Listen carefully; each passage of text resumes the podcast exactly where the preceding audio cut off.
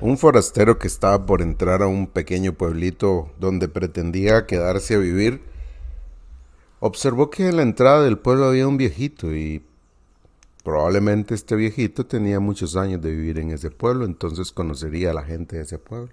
Se acercó al hombre y le dijo, Dígame señor, ¿cómo es la gente que vive en este pueblo?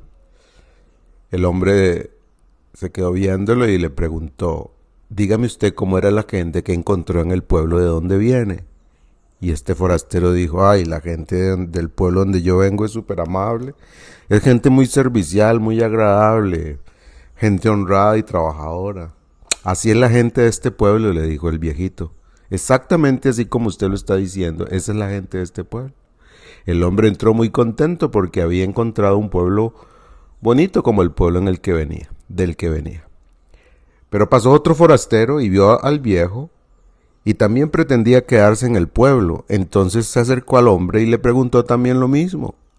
A lo que el hombre viejo también devolvió la pregunta, ¿y cómo es la gente del pueblo donde usted viene? Y entonces el forastero dijo, ah, viera qué gente más complicada. Es gente muy chismosa, poco serviciales, viera qué difíciles son, peleoneros y difíciles de soportar. Entonces el hombre viejo, después de un silencio, le dijo, así es la gente de este pueblo. Exactamente así es la gente que se va a topar en este pueblo. La moraleja de la historia es que la gente es como nosotros la tratamos. Si usted es chismoso, resentido, nada servicial y poco amable, tenga seguridad que la gente que se encuentra en el camino va a ser igual. Pero si usted es simpático, servicial y educado, las cosas van a cambiar es que el problema no es la gente.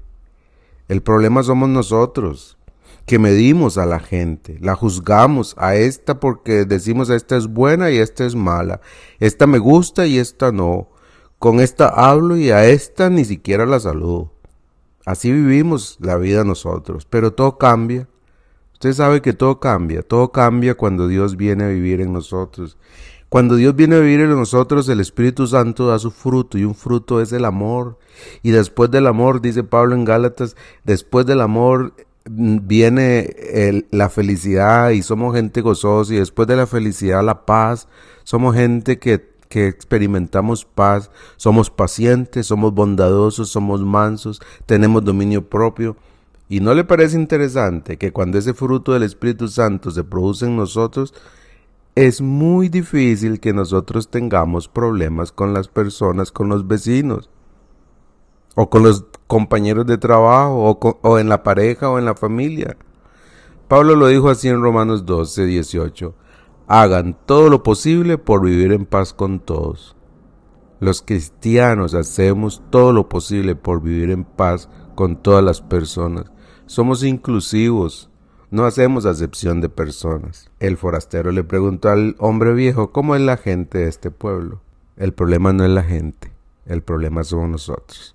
Hoy, al final del día, haga un recuento de cómo le fue con la gente que se encontró en el camino. Un abrazo.